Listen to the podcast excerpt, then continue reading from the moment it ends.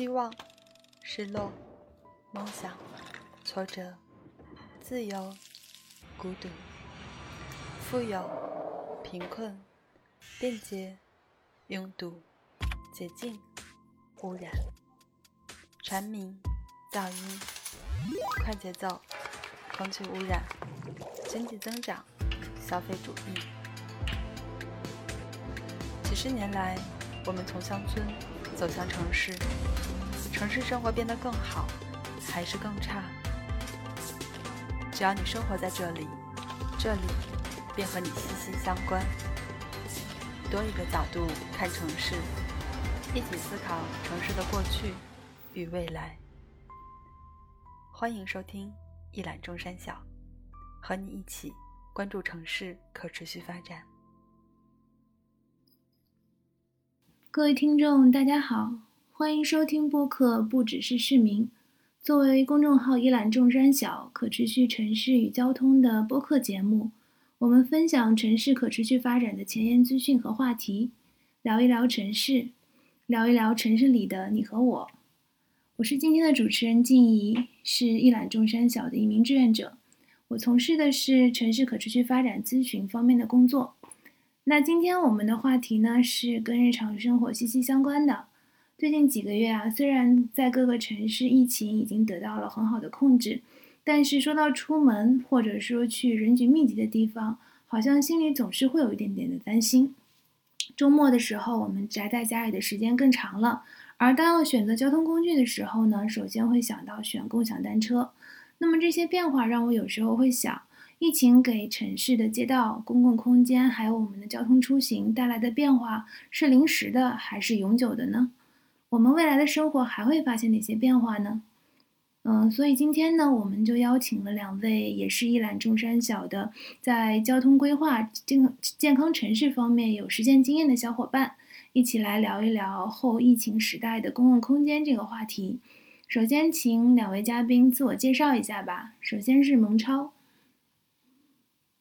大家好，我是蒙超，现在在美国亚特兰大的一家交通咨询公司工作。主要从事交通模型以及交通规划方面的工作。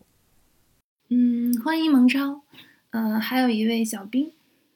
呃，大家好，我是来自南京大学的在读研究生小斌。那么目前的主要学习方向是这个健康城市，那么特别是有关城市建成环境与居民健康福祉的一个相关关系的这个方面。那么今天也很荣幸和大家一起聊一聊这个后疫情时代的公共空间。嗯，也欢迎小斌。呃，我其实看到最近我们群里有很多小伙伴啊，在呃分享国内国外各个城市后疫情时代街道的一些变化。有一种呢是把街道改成了这个临时的餐馆，然后在露天用餐更能保持大家的社交距离。好像我看到大家用的词是 Parklick。然那蒙超是在亚特兰大吧？之前是不是也有类似的经验可以给我们介绍一下？对我当时在学生期间去做过一个课程作业，就是包呃关于 Parklet 的 Parklet，我们把这个词拆分成两个部分，也就是 Park 和 Let。那 Park 我们这边讲的是停车位，而 Let 我们借用呃用的一个意思是 Let 借的意思，组合起来说，也就是借用停车位去做这样一个类似的设计。根据 NACTO 的定义，城市的人行道它主要分为四个区域：临街区、通行区、设施区和延展区。而 Parklet 它主要设置在延展区，所以从这个角度，我们也可以把它理解成是人行道的这样的一个延展。这边想和大家呃介绍的一点是，像国内我们都知道，建筑物的边缘和城市呃。街道的中间会有一定的距离，利用这样的空间，我们可以去设置一些像停车位啊，包括现在刚才静怡提到的室外的露天这样的一个呃就餐的环境。但是在美国呢，除了一些特大城市或者城市中心工作区以外，几乎建筑物都是贴着街道的边缘去去建设的，所以说并没有很多这样的区域，因此就考虑利用占用停车位这样的一个方式，去增加更多的给行人设置的空间。去放置一些桌椅啊，像绿植，包括一些自行车的停放架等等的设施，给行人和自行车使用者去提供这样一个社交的环境。所以，他也考虑到了街道服务对象的多样性。之前在美国，街道的设计更多的是给车辆去进行设计，对于行人和自行车使用者的考虑并不是很多。所以说，Parkley 一方面也是将街道的空间去从车辆那边抢过来，然后还给慢行交通的使用者。嗯，大部分的 Parkley 都是临时性的，就好比说我们大家都熟悉的停车日这样的一个活动，去拿到几个停车位一段时间的使用权，进行类似的设计。当然，如果效果很好的话，也可以去向城市去提出申请。但是申请之后要进行一系列规定的检查，看他们是不是符合规定，也要去看他们会不会阻挡驾驶员的视线，然后考虑到路权，谁拥有这块地的路权，是不是要去支付一定的费，支付一定的费用去拿到这样的路权。所以说这一系列的程序下来呢，只有很小部分的 Parkley 项目可以做成永久性的，大部分呢都是临时性或者季节性的。我当时做的那个案例比较特殊，它一方面是给城市的慢性交通使用者增加了这样的一个社交的空间，另一方面也考虑到了街道的安全因素，所以比较幸运的是。城市注意到了这一点，在我们的项目结束之后，就进行了一些改变，然后把它变成了一个永久性的设置。嗯，刚刚呃，其实，在介绍 public 的时候，也提到了这个路权的这个问题。那么，这个基于这个路权，是谁会来做这些呢？是政府他会来做这些吗？在。美国当然也有一些城市，比如说说像旧金山，他们对于 Parkley 是体现出极大的支持，并且他们有一套很成熟完整的体系去推动这样的项目。但是更多的城市呢，它还是有一些非营利组织或者非政府组织去做类似的活动。呃，我们都知道公共参与在规划里边是一项很重要的组成部分。像我身边就会有一些同事，他们对于自行车出行有很大的热情，他们比较反对大家开车出行，所以说会很积极的去参与到这样的相关的活动里边去。对于 Parkley 来讲，嗯，大多数也是由这类嗯组织去进行这样的活动，比如说像停车日，呃。还有在亚特兰大本地有一个一年一度的项目叫做 Street Alive，它会选择一条城市的主干道去进行关闭，然后只允许行人和自行车去通行，以此来唤醒大家对于城市街道服务对象多样性的这样的一个认识。在美国的大大多数的路，它的所有权都是归政府的。也有一小部分是归私人企业所有。原则上来说，这些路上都可以去进行 parklet 项目的一个设置。但是私人的话，他们没有很大的热情去做这样的活动。对于政府来讲，更多的是与呃非营利组织或者非政府组织进行这样的一个合作，去获得这条道路一定时间的所有权。因为从成本上来讲，呃，很少有组织有足够的财力说我去买买下一一整条路，然后天天去做这样的活动，这样实现的可能性也没有那么大。嗯嗯，刚刚其实呃，文超给我们很详细的介绍了这个 Parklet，然后我觉得里面有提到一个比较关键的点，就是好像之前的这个 Parklet 它确实都是一个临时性的，然后是为一些活动然后来开举行的。那么其实，在后疫情时代这样的一个大背景下，Parklet 现在越来越多的被提到，是不是就是在今后的发展当中，它这个 Parklet 跟之前会有不同的？呃，内涵或者说它会有不同的意义呢？因为刚才我提到，Parklet 更多的是给大家一个社交的空间。从一开始规划的角度来说，Parklet 它并没有考虑到现在疫情期间我们大家必须遵守的这样的一个社交距离。所以说，嗯，在几十平方的范围之内。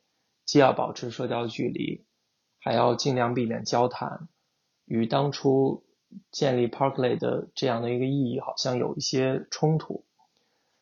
但是对于疫情期间，我们也可以去做出一些改变。既然我们不提倡大家进行交谈，我们可以利用这样的空间，在保证社交距离的情况下去进行一些类似于像瑜伽一类的活动，这样也是可以的。嗯，比如说，Parklet，嗯，它在 NATO 全球街道应对新冠疫情指南与案例集里边也提到了，可以和公交站进行这样一个融合。在美国，因为使用公交的人数没有那么多，所以大多数的公交站都很少，可能只能容纳不到十个人这样的一个空间。在疫情期间，保持公呃社交距离的话。可能只能容纳两到三个人，这样的话，我们就想到可以将公交站向街道有一个延伸，也就是建立一个临时的 Parklet，去容纳更多的人来使用公共交通。其实 Parklet 对于城市造成的呃影响，交通影响或者说物理方面上面的影响很小，它更多的是释放。城市的规划者以及市民对于未来规划方向的这样的一个信号。对，刚刚呃也提到了好多这个关于社交距离的这样的一个话题。那这确实是我们在疫情时期间常常提到的一个词哈。嗯，包括这个街道，包括呃 Parklet，还有公共空间这些，通常也是呃我们。会相遇的这个地方，我们只就是只要一出门上街道吧，就会有跟其他人会接触到，所以在做各类型的设计的时候，这个街道的安全和健康，现在也是我们越来越考虑到的这个问题。嗯，那刚刚其实小斌有提到您的方向是健康城市，嗯，那有没有一些相关的经验可以跟我们分享一下呀？那么其实说到这个街道的健康安全，那么其实在这个新冠疫情以前，那么有关街道的这个健康安全的关注重点，其实是经历了两个阶段的变化。第一次，它是发生在这个工业革命时期，那么生产生活的这个污水和这个垃圾，它处于一个乱排的状况，以及这种霍乱、伤寒等等这个传染性疾病是席卷了当时的一个工业城市。那么对于健康问题，特别是急性传染病，就成为当时规划和设计的一个主要首要的一个关切。那么这后来也被认为是我们这个城市规划的一个起源。那么第二次转变就发生在上世纪的美国。那么城市蔓延过低的这个人口密度，以及围绕私家车建设的这种道路系统，导致了人们对于小小汽车的这种过度的依赖。那么最后造成了一种所谓的静坐社会。那么缺乏体育锻炼，那么因此就成为了很多慢性病的一个直接诱因。那么以及同样这种在街道上，那么大量机动交通的使用带来的这种安全事故的隐患。那么基于此，在这一时期呢，这个更多的绿绿色开展空间以及呃可步行性的一个建设，那么成为成为这一时期的这个建设重点。而相对的，在这一时期呢，那么随着疫苗的研制和城市卫生的一个改善和发展，那么传染病对于人类的死亡威胁，那么逐渐在降低。那总体而言，在疫情之前，那么健康城市领域更多的都是关注如何塑造。更加适宜慢性、更加安全的这个街道空间，来减少慢性疾病致病以及这个交通事故的一个发生。但是在后疫情时代，那么传染性疾病又再次回到了我们的视野。比如说，随着新冠疫情，其实最近引发了一个就是对于城市建设的一个比较大的一个讨论和争议，那么也就是人群的密度以及与之相对应的这种开发的密度以及这种道路网络的一个密度，那么对于急性传染病的这种传播，到底是一个正向影响还是负向影响？那么一方面，确实这个人口密度的提高，那么道路网建设的一个增加带来的这种高机动性和高可达性，那么作为经济活动动脉的这种道路空间，那么在疫情流行期间。那么，如果缺乏这种社交距离的一个控制，那么他们就可可能成为这种促进这个疫疫情疾病发展蔓延的一个工具。但另一方面呢，这个开发强度的提高，其实也是导致这种这个公共服务设施的可达性的一个提升。那么基于此呢，也可能带来对于疫情防控的一个正向效应。所以，这种这个对于这个城市发展的一个密度之争，或者或者说这个如何更好的这个。建设我们的这些建成环境的一些指标和设施，那么去呃实现能够在这种疫情到来之之际，那么能够更好的做好防控，那么这些问题又重新回到了我们的一个研究的视野。嗯嗯，我觉得刚刚小兵给我们的介绍的这些也挺让我也挺长知识的哈，就是确实我们。呃，如果从这个历史的角度上来看，对于街道安全的这个关注重点，确实是一直在发生的变化。那可能在我们现在的这个呃后疫情时代，越来越多的这个街道安全的关注点是会是我们这个研究的一个方向。那这些关注点有一些可能是，嗯，可能甚至是相互矛盾的吧，所以也给这个领域带来了一个更大的这个挑战。那呃，像我如果作为一名普通市民来这个出行，可能我不是专业的。那我现在这个出行，呃，我会去想，那我们的街道是不是还安全呢？我还能不能这个走出去呢？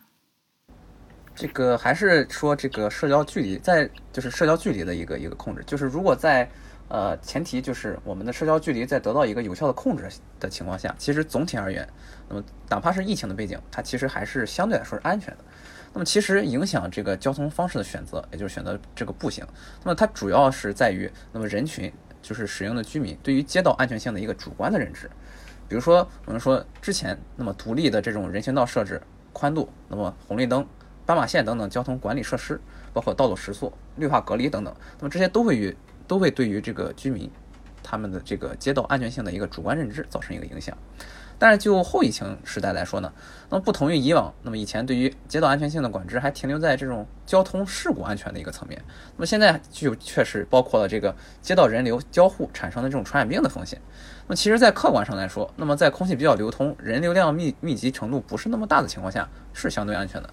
但是疫情之中，我们也可以看到，那么在社交距离管控的情况下，再加上居民对于外出活动可能产生的这种传染病致病风险的，他们一种主观的感知印象。那么直接就导致了，那么比如说在街道上可能会出现不会聚集很多人气的这么一种现象。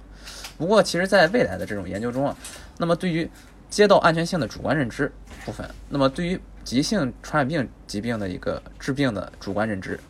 也会是未来的一个有趣的方向。嗯，对。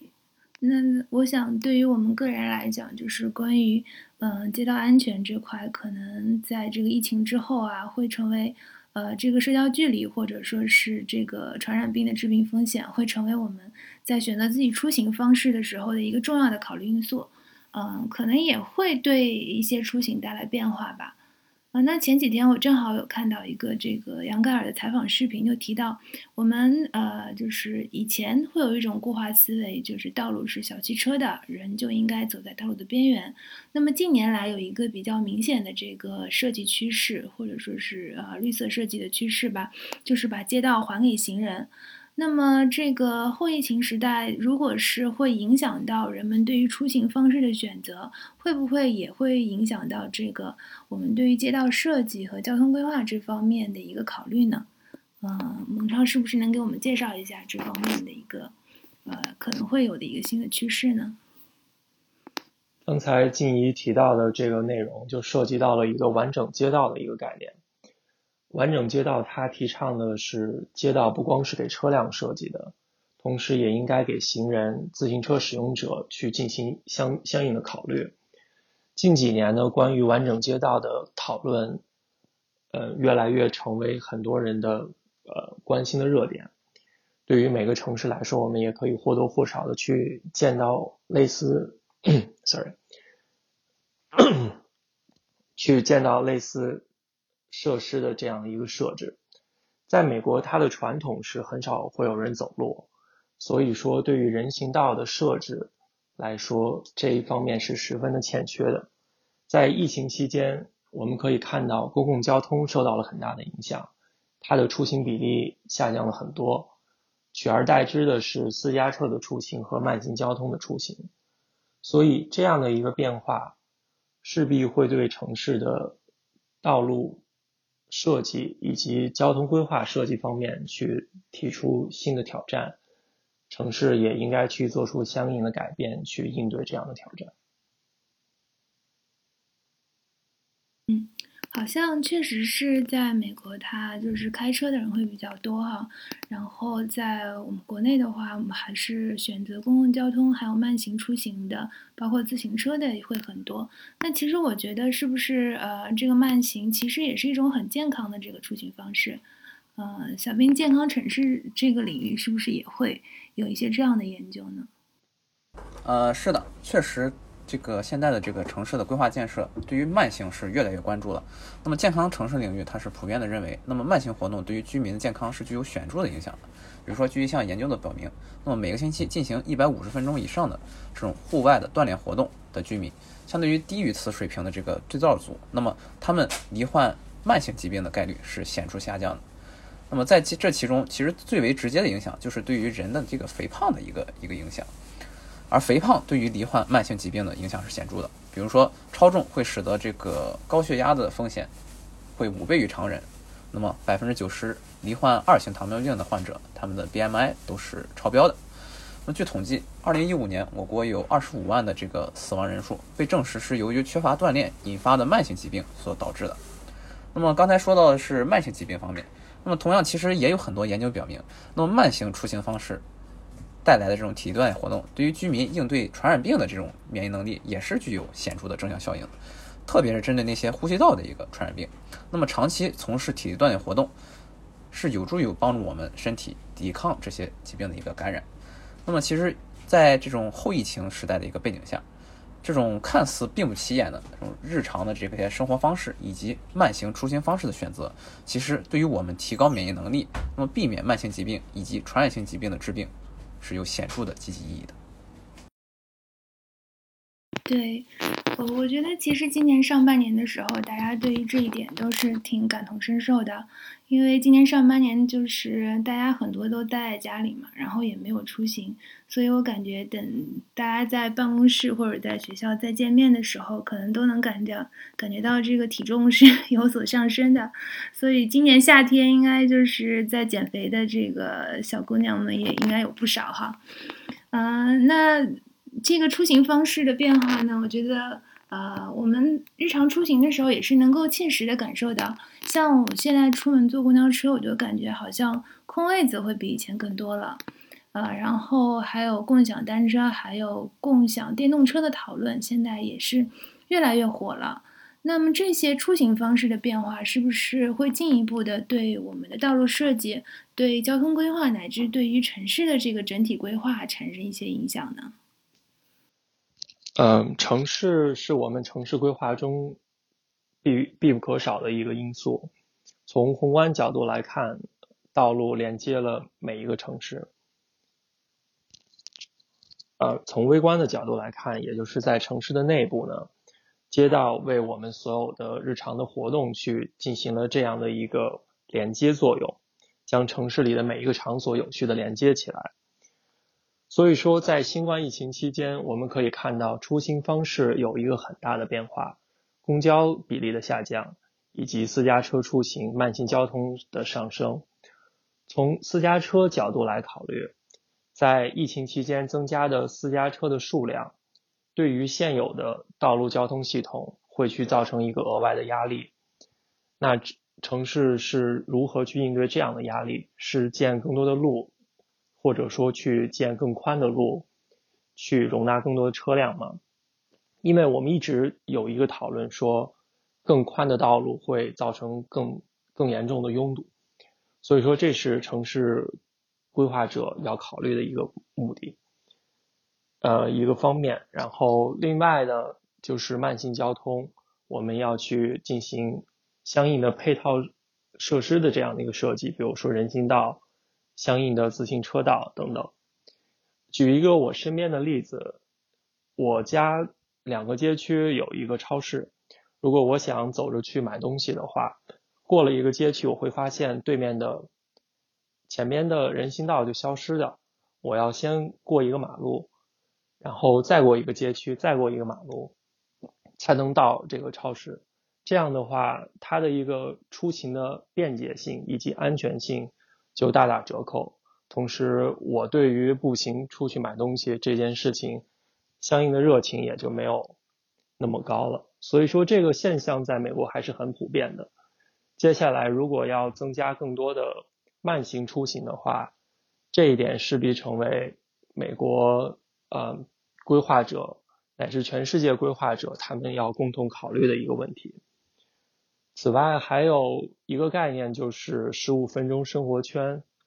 这样一个概念，因为在国内这个概念做的已经很好了，在美国除了一些特大城市，比如说像纽约、旧金山以外。这方面还是有很大提升的空间的，所以说在疫情期间，大量大家去尽量的去减少外出，或者说减少外出的这样一个距离，来降低感染的风险。这一个概念又被提出来，如何去保证大家在十五分钟这样的一个范围内就可以去满足日常生活的这样一些需要，也成为。城市规划者要考虑的一个问题。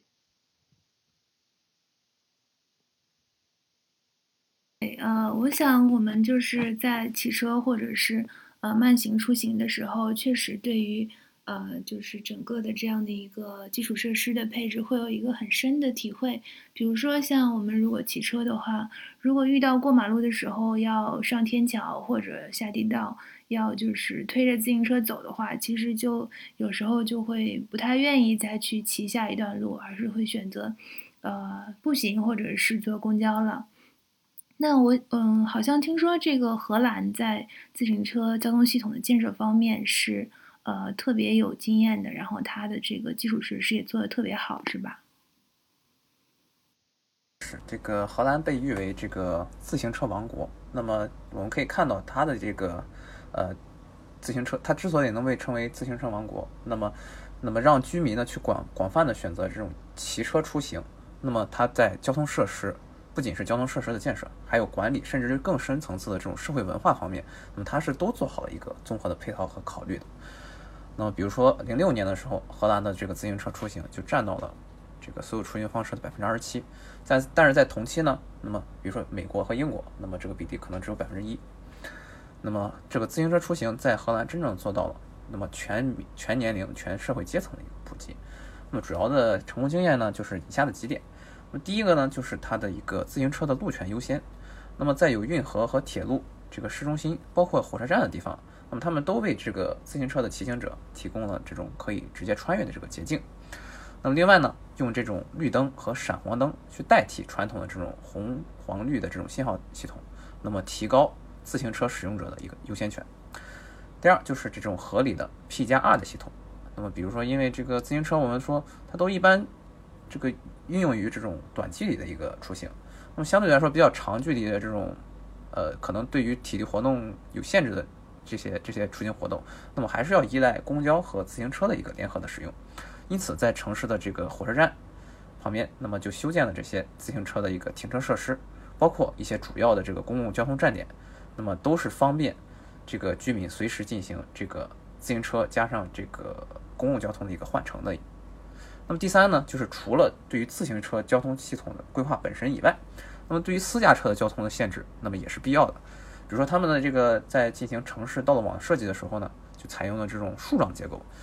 也就是说，在城市内部，那么驾车从一个小区走到另一个小区，那么驾驶者必须先从次干路走到环线上，然后再从目的小区的这个次干路进入到小区。而相对应的呢，就是骑车，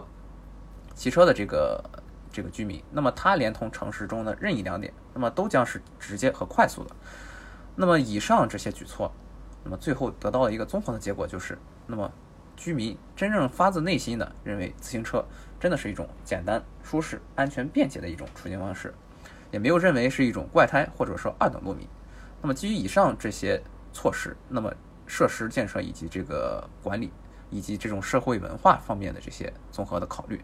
那么我们才能才能够让我们的慢行出行，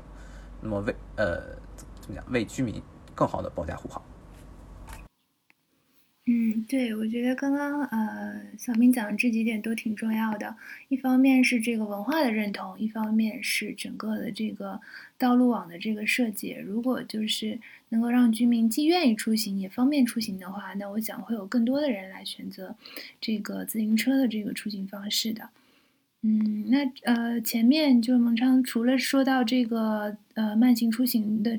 嗯，概念也还提到了一个，就是这个十五分钟城市的这样的一个概念。那么我知道，不仅国内这方面做的比较好，而且像呃巴黎呀一些其他的城市，目前也在推这个概念。整个的就是把健康、购物、教育、公共场所这些的都纳入到了我们的这个十五分钟出行的范围之内。那这个其实是不是也是我们在做这个健康社区和高品质社区？里面的这样的一个重要的一个概念呢？呃，确实。那么在过去的这个我们的这个大规模开发建设的这个时期，那么我们的住区、我们的这个公共空间的设计，往往都关注的是这个容积率、绿化率这些。那么从数量上，对于这些建呃建设的指标进行管控的这些方面，但其实对于呃真正人他的一个高高质量的需求或者说品质这方面，那么关注是不足的。那么，其实，在后疫情时代背景下，那么健康社区、高品质社区的规划建设，那么他们就将更加的去关注多方面对于这个居民健康会有影响的这种支持性环境的一些建设，比如说，我们说这个进行风环境、热环境的模拟，那么通风采光以及慢行交通循环等等这些方面，那么最终其实是要以这个提高人的免疫力，那么实现居民全面健康作为一个总体导向。那么，比如说，在这个国外，就是加拿大，它的最近发了一个这个健康社区的一个设计指南中是有提到，比如说他们是通过建设这个活跃的社区，也就是这个混合的土地利用、适宜的人口密度，包括绿地开展空间以及吸引力的一个打造，以及这种这个健康食物的获取，比如说对于健康食物的来源的可达性，以及对于那些不健康食品，那么呃，比如说快餐等等这些地点的一些远离。那么，包括这个社会支撑性的这个环境的一个建设，比如说这个通过公共空间和社区的这个设施服务，那么促进居民积极健康的一个交往。那么这其实和健康城市，那么国内外大量的研究所广泛采用的这个健身环境的这个五 D 指标，比如说这个密度、多样性设计、这个到交通设施的距离、目的地可达性等等，那么这些其实是相吻合的。那么大量的研究也表明了，那么以上指标虽然在不同的人群和不同的地理环境背景下，那么它的对于人的这个健康影响的强弱是有所不同，但是总体而言是对于居民健康的福祉是具有支持性的。那么因此在这个案例中，那么很多方面是可以在国内，比如说我们说对于社区的居民啊，呃，社区居民的这个社会文化背景和这个居民的这个他的。身份和阶层的一个提前进行研判以后，那么就可以进行针对性的对标和借鉴。嗯，我刚刚听到小兵介绍了，就是嗯，包括前面几个话题吧，都提到了这个健康城市和健康社区之前所关注的一些研究的这样的一个方向。那么我感我的感觉就是，咱们对于健康这块的研究，其实是就是之前一直是就挺成熟和有。呃，系统的就是包括在呃这个疫情发生之前，都有一套这个很成熟，然后也很呃有意义的这样的一些研究。那么可能这个后疫情时代，是我们把这个疫情作为一个因素加到了里面，然后让它可能有更综合的这方面的考虑。那可能我们更多的是就是我们现在的这个呃规划设计，包括我们的一些。呃，交通方面怎么样去把这个健康城市的这个相关的这个呃理念，还有相关的这样的一些研究去融入到我们的整个的这个呃规划还有这些呃设计项目里面啊。蒙超，你觉得呢？对我刚才提到的那一那一份全球街道应对新冠指南与案例集这一份报告，在我们的公众号也有推出。它这份报告的背景就设置为是如何在保证社交距离情况下，对现有的一些街道设计进行一些改变。那我们在疫情期间，对于街道的使用方式会有所不同，出行方式也有所不同。不同的社区，它面临的挑战也是不一样。就比如说办公区、商业区和我们平时的居住区以及学校周围这样的一个区域，它对于这方面都有不同的考虑。因此，城市应该在不同的区域去采取不同的措施去应对这一次的挑战。而且，对于疫情未来的走向也有很大的不确定性。所以说。政府在这一方面在制定措施的时候，要考虑到充分的灵活性，去充分考虑所有的因素，进行必要的调整。因为在我们整个疫情重启的这样一个期间呢，采用正确以及有效的这样一个战略，对于未来城市规划的走向有很大的意义。一定程度上说。可以说，就塑造了我们未来城市，以及在后疫情时代这样的一个新常态下，城市规划的一个走向。对，呃，我们前面讲到的这些，呃，public 啊，包括街道安全，还有交通出行这些，确实。呃，都是一些点，那么这些点呢，我想也是确实会融到我们整个的这个对城市的这个整体的这个思考里面。就像我们常刚刚讲到的，可能会呃对我们将来的整个的这样的一个呃趋势产生这个影响。嗯，那小兵，你觉得是不是啊？也可以跟我们谈一谈，对于从城市的整体角度，呃，在这个后疫情时代会怎么样去应对这些变化呢？嗯，一方面，这个信息化、网络化、智能化，让很多以前那么我们只是停留在这个想法阶段，这个设想成为可能。那比如说这些什么网络购物、无人配送、虚拟现实等等，那么确实对于我们在后疫情时代，那么我们的生活方式是发生了一个改变的，以及那么我们说各种的这种线上平台和远程授课，那么远程办公对于我们这个工作方式的一个改变。那么虽然我们是我刚才说的这个技术和变化，其实已经存在了很多年，但是由于隔离以及这个疫情的原因，那么这个在全民层面实现这种运用和这个推广还实属首次。那么尽管很多人是被迫进行的，但是可以看出这些模式呢，对于已有的这些经济理念，比如说这个集集聚经济、空间临近性等等，那么是造成了一些冲击。那么对于街道空间、公共空间乃至于整个城市。它的在设计规划设计的时候，那么对于它的规模、密度、空间结构等等的这些，呃，这些要素方面，都是产生了一个一个影响。那么其次，那么信息化和这个数据平台的使用，也让这个动态精准化的这个服务的这个提供和管理，那么成为了一个可能。那么未来我们说城市公共服务的这个供给。以及公共空间的一个设施的配置的模式也将会，呃，随之发生改变。也就是说，未来可以预见的情况就是，那么后疫情时代下，那么健康城市的一个建设将会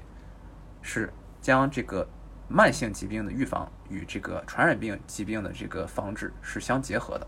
并且最终目标可能不仅仅是让居民不得病为一个目标，而是要是真正的实现居民全面而综合的一个健康。那么疫情后，我们的这个城市建设可能就会针对性的加入更多关心居民健康福祉相关的一个指标，比如说针对于老年人的这种无障碍设施啦，儿童的这种休闲空间啦等等。那么针对不同人群使用活动特点，那么真正以人为本的这种规划建设和管理。而针对于越来越多的这个在家办公的一个可能，那么信息化建设、网络基础设施建设以及网络安全等等，那么也会是未来。我们说这个城市建设和发展的一个重要部分，比如说之前看到这个纽约的二零五零总规，那么它有提到，那么在它的一个城市规划的发展的一个指标体系中，它是把这个嗯，网络安全，嗯，信息的信息化的这种基础设施都是纳入了一个城市建设的考量当中。那么可以想见，我们未来的这种城市规划的建设管理所涉及的方面将会更加全面，也会更加广泛。嗯，今天呢，我们就后疫情时代的公共空间这样一个话题展开了从微观到宏观的几个层面的探讨。那么小到一个 parklet。一个呃小的街道，大到一个公共空间，甚至是到我们整个城市，都会受到这个时代背景的影响。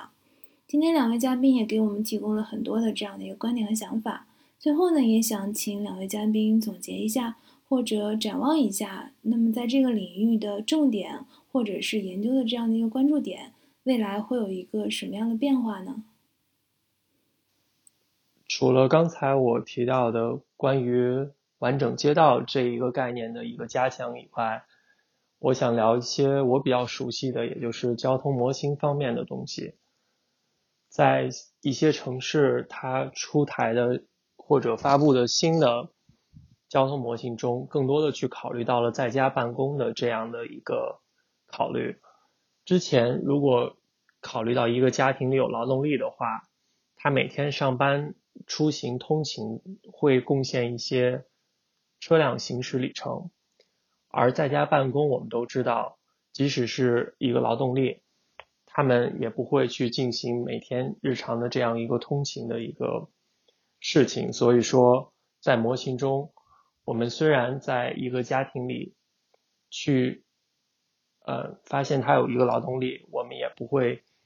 在这方面去考虑到他对于车辆行驶里程方面的增加。那那我来就这个城市的这个层面，对于未来这个我们疫情后呃后疫情时代，那么我们城市建设的一个展望吧。就是说，这个未来对于我们整个整体的这个城市的这个规划和建设来说，我认为，嗯，可能有三个方面，呃，三三三个三个方面，我想去分享一下。首先就是呃，接着我之前提到的，那么这个呃，就是城市的这个。还是要就是应对这个疫情，那么因为有的疫情加深了我们对于这种，呃，这种急性传染病带来的这种这个城市的应急情况，因此我们还是要就是面向健康和韧性的这种，呃，城市的建成环境的这种硬环境的一个优化的探索。那么其实这个之前我们的这个建成环境和这个公共空间的规划设计，在如何化解灾难这个话题，其实一度是失语的。但是其实从这个疫前防控和疫后修复的这个角度来说，其实我们健身环境和这个公共空间还是有很多可以做的地方的。比如说，我们说在片区层面，那么可以说就是对于这个公共空间的布局和空间组织，更多的从使用人的这个平时他的个人呃不同使用群体的一个使用特点来讲，那么通过提升这个城市的物理性能和这个社区人群的这个健康能力，那么同时也通过硬环境去。的这个组优化组织，那么从而从而去鼓励步行、健身锻炼，使人们有更好的一个生活方式。那么这个在城市层面，那么就是整个城市的这个规模、绿地体系、生态容量，那么健康的物质环境，以及在未来这种应对公共卫生事件中的一个角色和作用，都会成为未来的一个研究方向。那么第二点就是关于这个与这个城市的这种硬性环境相对应的这种软环境，呃，或者说软实力。也就是说，城市的治理能力的一个一个考虑，就是说，这个其实，在之前的疫情，我们也也可以看到，那么就是很多城市应对都是同样应对这种高这种怎么讲比较比较容易传染、高传染性的这种这种这个这个传染病的这种疫情到来的时候，那么其实各个城市甚至各个社区，它的治理的软实力，那么就是可以可以说是经历了一场没有硝烟的这个战争。那么其实，那么。在这个在这个过程当中，那么它就需要对于每类社区空间的具体情况，以及对于多方参与者以及利益相关方进行一个，如果能做好良好的组织，那么就可以就，其实在这个防控的结果，包括这个最后得到的这个人的这个健康的一个结果当中来看，还是能能够体现出一定的差距的。那么这就体现了，其实，在软实力那么治理的背后，还是说以人为本。那么每是让要让每一个在社区中的居民要充满对他们的一个人文关怀的一个考虑。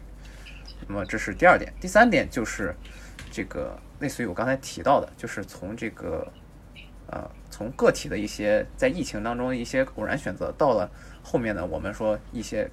这个这个偶然的一些方式，到后面是可以作为一个我们未来的一个常态化的一种共治共享的一种模式。就比如说这个呃疫情疫情的时候，那么我们很多城市它这个小区就是萌生了这些，比如说居家团购群啊，什么志愿者管理群啊等等，就这些是这个催生背景只是单纯的偶然性的，就是针对这个社区呃疫情，那么我们有社区这这个这个社交的这个距离的管制，导致我们很多时候不能出门，不能够多数的外出。但是其实这带给了我们就是未来在购物方式上以及这个呃工作方式、事务协商等等，那么区别于以前我们传统的简单的这种小区的物业管理会的这种这种这种模式，那么。就简简单来说，就是在疫情之下，那么，呃，这种城市包括社区，再到每一个使用居民，的这种在非常实际的这种操作方式，那么可能就会对将来我们城市和社区的生活以及相关配套的这个规划建设和管理，那么会带来一个长久的影响。那么随着这个虽然疫情是逐渐的减缓的，但是我们这个看似这个一切正在向恢复正常的这个。秩序去去去去改变，但是其实很多东西已经在悄无声息的，就是在潜移默化的已经发生了改变了。也就是说，我们未来城市的这个宜居度还有吸引力，包括整个呃整个这个城市的综合实力，可能更多的就会有一些关于健康的一个判断，以以及带来的一个新的一个标准。那么我们规划的我们的规划和治理，那么也就会围绕健康，就会有。产生一个新的这种持之以恒的未来的我们的一个方向，啊，这是我的一点理解。嗯，啊，谢谢，非常感谢蒙超和小兵啊。那今天就是嗯。我们讨论了这个后疫情时代的公共空间，然后我感觉从两位的呃专业观点，我也学到了很多东西。同样是关注到这个街道，关注到公共空间，那我们从这个交通规划和健康城市的这个角度，会有很多呃不一样的这个思路。那这样的融合，我觉得也会给我们以后的工作带来很多启示。那刚刚蒙超也其实提到了，在我们的公众号“一览众山小”和我们的播客里面，也有一系列关于这方面的讨论。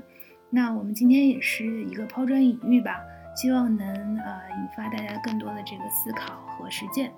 呃，最后再次谢谢今天的两位嘉宾，也希望能与大家今后有更进一步的沟通。谢谢大家。